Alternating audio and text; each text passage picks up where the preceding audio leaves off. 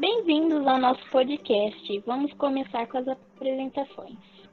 Olá a todos, meu nome é Júlia, aluna da ETEC Padre José Muniz Dias, e hoje estou aqui com os meus colegas para falar um pouco de alguns impactos que são causados pelo homem na natureza. Vamos começar pela Daisy. Olá, meu nome é Daisy e eu vou começar explicando um pouco sobre o que é o assoreamento de rios. O que é? O assoreamento é o acúmulo de terra, lixo e matéria orgânica no fundo de um rio. O fenômeno geralmente acontece quando o curso d'água não possui vegetação nas margens dos rios. Uma das causas desse fenômeno é, pode acontecer de maneira natural, mas as ações humanas também têm intensificado o processo de assoreamento dos rios. O desmatamento é um dos maiores agravantes desse processo sem árvores, arbustos ou até mesmo a grama, o solo fica propício para ser arrastado pela chuva ou pelo vento. A falta de mata ciliar também ocasiona a erosão da encosta do rio. Além da dificuldade da, neve, da, neve, da navegação, o assoreamento pode causar outros danos sociais e ambientais, como enchentes de maior radiação do sol por área, fazendo com que ocorra uma mudança climática e, com isso, a vegetação subaquática, os peixes e os outros animais são afetados, podendo até mesmo desaparecer. Uma das soluções populares é que, para evitar o fenômeno, é o reflorestamento das áreas próximas às margens dos cursos d'água para impedir a entrada dos sedimentos do rio, conter os processos erosivos das matas ciliares ou frear o assoreamento, então agora estou passando a fala para o André, que irá nos explicar outro impacto por conta da ação antrópica. Olá a todos, meu nome é André e eu vou explicar um pouco sobre as ilhas de calor. Mas o que é? Então, elas são zonas de elevadas temperaturas, comparadas com as regiões ao seu redor, que acontece principalmente nas grandes cidades. Isso ocorre porque quando os raios solares atingem diretamente os centros urbanos, o calor tende a se acumular devido à dificuldade de se dissipar. Agora eu vou falar um pouquinho sobre as causas. As principais são o aumento da urbanização, caracterizando principalmente pelas inúmeras construções que impedem a circulação dos ventos. Outra é a poluição atmosférica por excesso de veículos, liberação de calor em processos industriais. Tem outras também que são a diminuição de cobertura vegetal, que diminui a absorção do calor, e a última é a elevada densidade demográfica. Essas são algumas de entre várias causas. Uma vez que os raios solares atingem diretamente o concreto dos centros urbanos, o calor é retido e é enviado para a atmosfera em forma de ondas de calor. Consequência: as principais delas são surgimento de problemas com a saúde relacionada com a unidade relativa do ar fica muito baixa, aumento do consumo de eletricidade por causa do excessivo uso de refrigeração, intensificação do fenômeno do aquecimento global pelas emissões atmosféricas, o aumento da formação do ozônio no solo pela rea rea reação do composto orgânicos voltados com a luz solar, perdão, aumento da temperatura da água nessas regiões que afeta diretamente o habitat aquático. Aí, tá, aí você pode falar assim, ah, tem algumas soluções? Pois bem, tem sim. Reflorestamento e programas de arborização, seja com árvores em parques ou jardins, instalação de películas reflectivas ou telhados para diminuir a sensação térmica, a pavimentação de ruas com pavimentos permeáveis. Além disso, atividades governamentais e comunitárias são incentivadas para colaborar com a preservação ambiental e o desenvolvimento local de um ambiente mais atrativo e estrategicamente habitável. Agora vamos entender sobre a escassez de água. O que é? É a falta do manejo adequado e uso sustentável dos recursos naturais.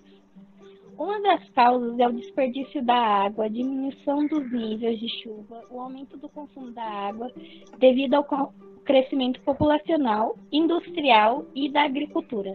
A desigualdade social também é um grande fator, como a pobreza e até mesmo o uso inadequado do solo.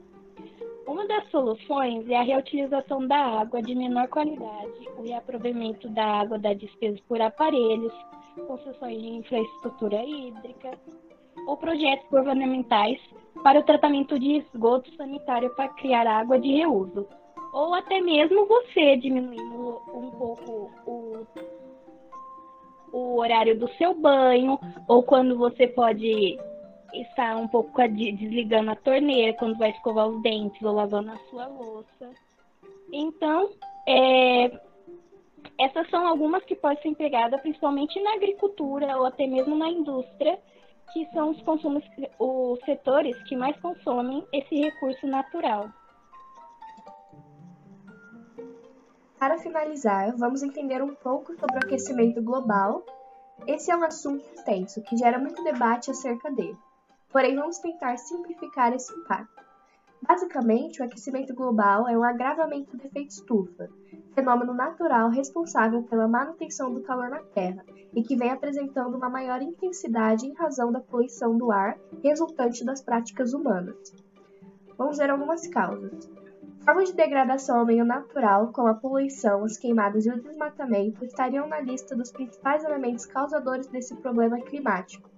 O desmatamento das áreas naturais contribui para o aquecimento global, no sentido de promover um desequilíbrio climático decorrente da remoção da vegetação, que tem como função o controle das temperaturas e dos regimes de chuva. Outra causa para as mudanças climáticas é a emissão dos chamados gases estufa. Os principais gases são o dióxido de carbono, gerado em maior parte pela queima de combustíveis fósseis, o gás metano, gerado na pecuária, na queimada de combustíveis e da biomassa e também aterro sanitário, o óxido nitroso, produzido pelas fábricas, além de gases com flúor, tais como os fluorohidrocarbonos e os perfluorocarbonos. Além disso, a poluição das águas também é um fator relacionado com o aquecimento global. No caso dos oceanos, existem seres vivos responsáveis pela absorção de gás carbônico e emissão de oxigênio, os fitoplânctons e as algas marinhas. Portanto, a destruição de seus habitats também podem interferir diretamente na dinâmica atmosférica global. Algumas consequências agora. Os efeitos do aquecimento global são diversos e podem estar relacionados com a atmosfera, hidrosfera e também com a biosfera. Podemos citar como consequência do aquecimento global, primeiramente, o fenômeno do degelo, que vem ocorrendo nas calotas polares.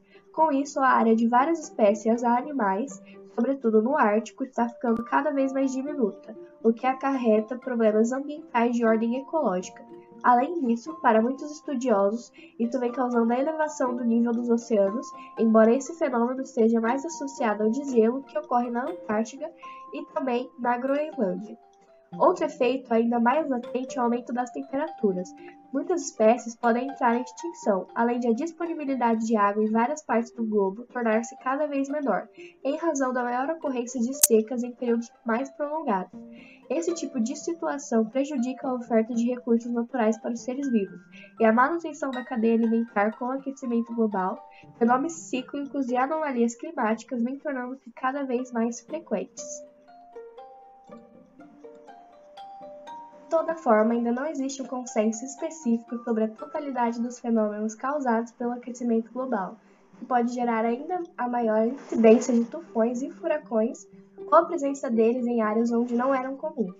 Além disso, os desequilíbrios climáticos também estariam provocando uma maior incidência de tempestades em certas áreas que passam a sofrer com esse tipo de problema. Bom, muito obrigada aos ouvintes do podcast. Ficamos por aqui. Até uma próxima. Até uma próxima, galera. Até uma próxima, gente.